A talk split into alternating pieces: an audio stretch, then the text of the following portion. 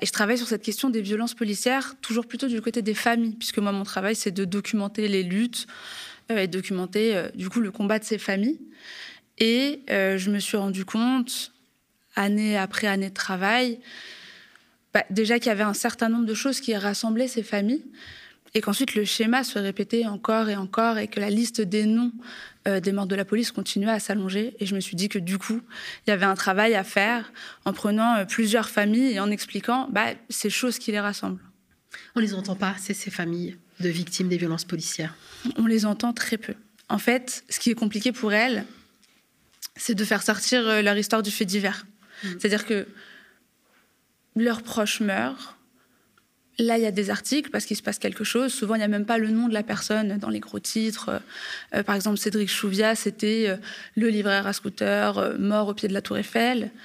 Et ensuite, bah, elles, tout continue. Leur histoire continue. Elles essaient de comprendre, d'avoir des réponses. Elles ne les ont pas.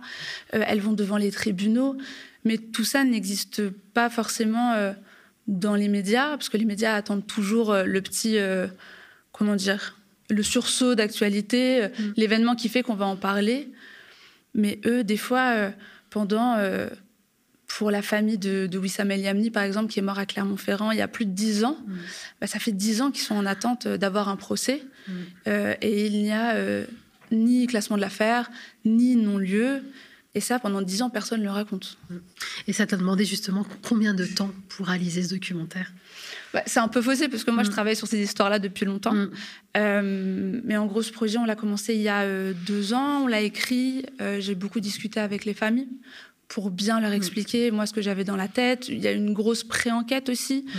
pour euh, bien connaître toutes les affaires, euh, être sûr de fact-checker tout ce qu'il y a aussi dans le documentaire, parce que mm. c'est un, documentaire avec des témoignages très forts de cinq familles, mais c'est aussi un travail journalistique où tout est fact-checké.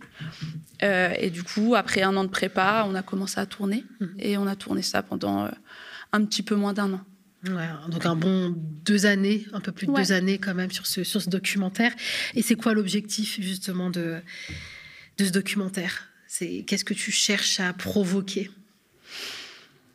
Moi, il y avait quand même quelque chose euh, que, que j'avais remarqué euh, euh, dans mes années de travail à Street Press, c'est que les gens ne connaissaient pas les histoires de ces familles, d'abord.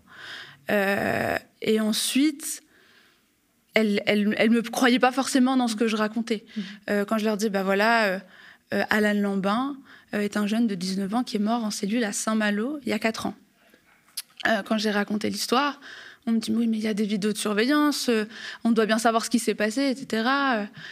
bah, ça, c'est un exemple des, galères des familles. C'est que, par exemple, les vidéosurveillance, c'est parfois très compliqué à avoir. Euh, dans le documentaire, euh, il y a Franck, le papa d'Alan, qui explique qu'il a mis euh, plus d'un an à avoir la vidéo de surveillance. Alors, on peut comprendre. C'est le temps de l'enquête, mm. c'est le temps que la vidéo sorte, c'est le temps que. Il y a plein, il y a plein de raisons. mais pour une famille, un an pour comprendre ce mm. qui est arrivé à un garçon de Nice demain dans une cellule, c'est extrêmement long. Donc il y a une volonté donc, bah, c'est ce que tu disais un petit peu, donc de libérer la parole euh, et également donc de sensibiliser l'opinion publique. Est-ce que tu estimes que c'est un documentaire engagé qui vise à lutter justement contre ces violences policières ou tu te places sur un autre terrain? Non, il y a un point de vue, il y a un point de vue assumé qui est euh, donner la parole aux familles. Mm-hmm. Euh, c'est-à-dire que c'est une, parole qu'ils n'ont pas et ils ont plein de choses à raconter. Et ce documentaire, il pointe aussi un certain nombre de dysfonctionnements, mm. dans le sens où euh, c'est anormal qu'une famille ait à attendre mm. X années pour comprendre ce qui est arrivé à quelqu'un de leur famille qui est mort. Mm. Encore plus quand c'est, euh, par exemple, Alan, un jeune de 19 ans, c'est fou de ne pas savoir euh, mm. pendant plus d'un an qui s'est passé dans cette cellule. Mm.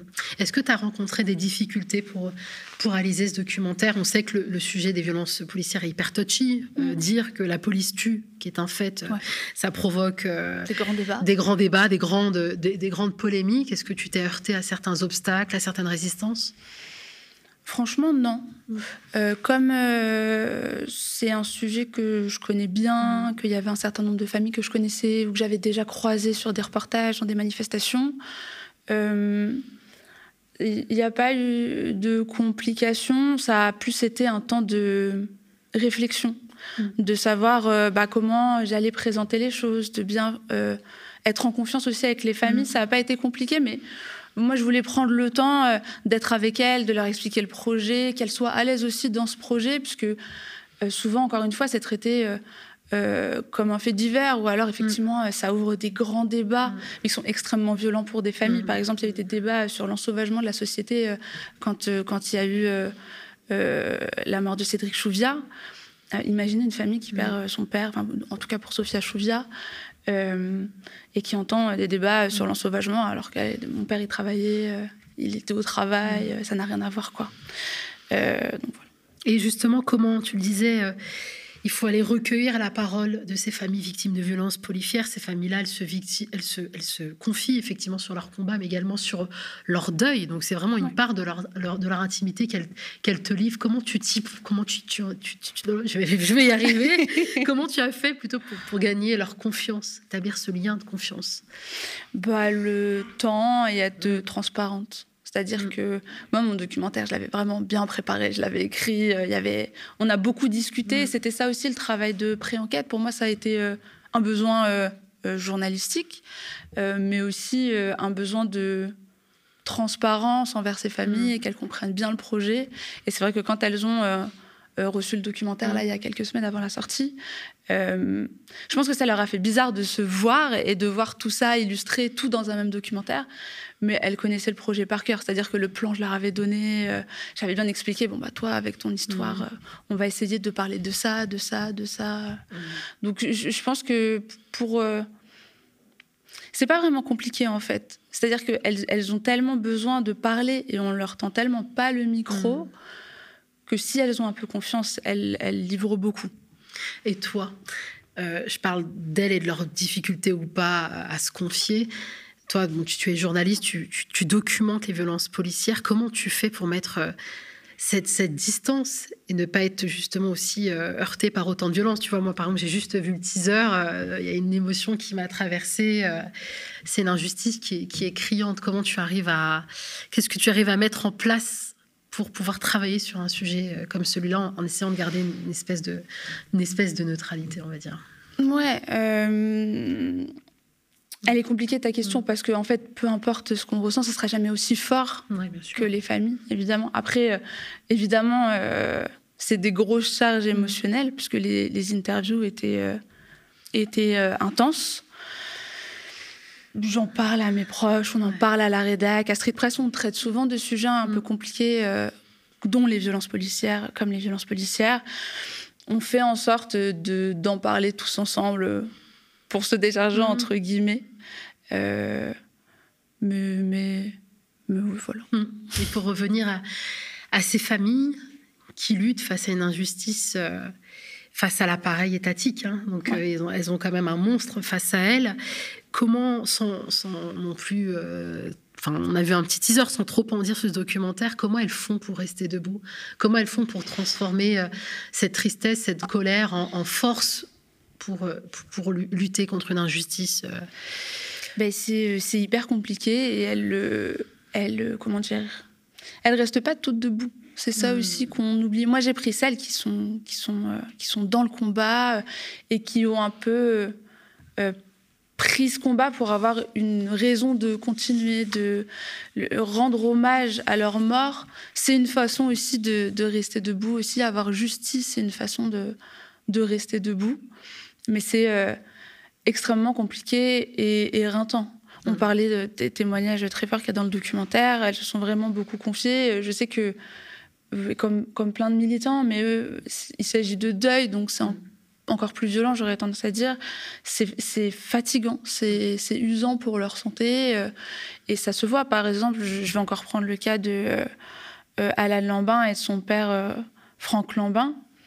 Lui, il est il est triste à en mourir. Il, est, il a du mal à tenir, euh, il est sous médicaments. Euh, et c'est ce combat, euh, et c'est rendre hommage à la mémoire de son fils qu'il fait tenir. Et c'est pareil pour Zora El Yamni, qui est la maman de Wissam El Yamni. Plus de dix ans. Plus de dix ans. Et ils sont dans une attente, effectivement, interminable. Et c'est extrêmement difficile à comprendre. Merci beaucoup, Inès Belgassem. Euh, donc, euh, journaliste, actrice presse et réalisatrice de ce documentaire Violence policière, le combat des familles diffusé sur la plateforme France TV. Slash, on vous invite bien évidemment à aller regarder ce documentaire très très fort. Euh, merci également euh, à vous de nous avoir euh, suivi ce direct. Je le rappelle, pour nous développer, ce sont de vos abonnements payant à partir de 5 euros par mois de vos dons réguliers dont nous avons le plus besoin, car être à la télévision, c'est bien, et rester, c'est mieux. On a besoin de concurrencer les médias des milliardaires et de vous proposer notre traitement de l'information, des sujets passionnants comme bah, celui de la question des violences policières, même s'il est douloureux, mais qui n'est absolument pas traité dans, dans les médias mainstream, ou alors sous un angle euh, très très partisan.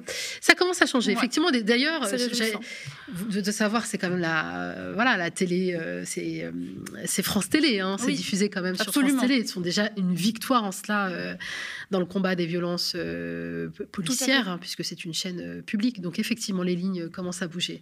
En tout cas, n'hésitez pas à parler du média autour de vous et venir soutenir le média sur le médiatv.fr.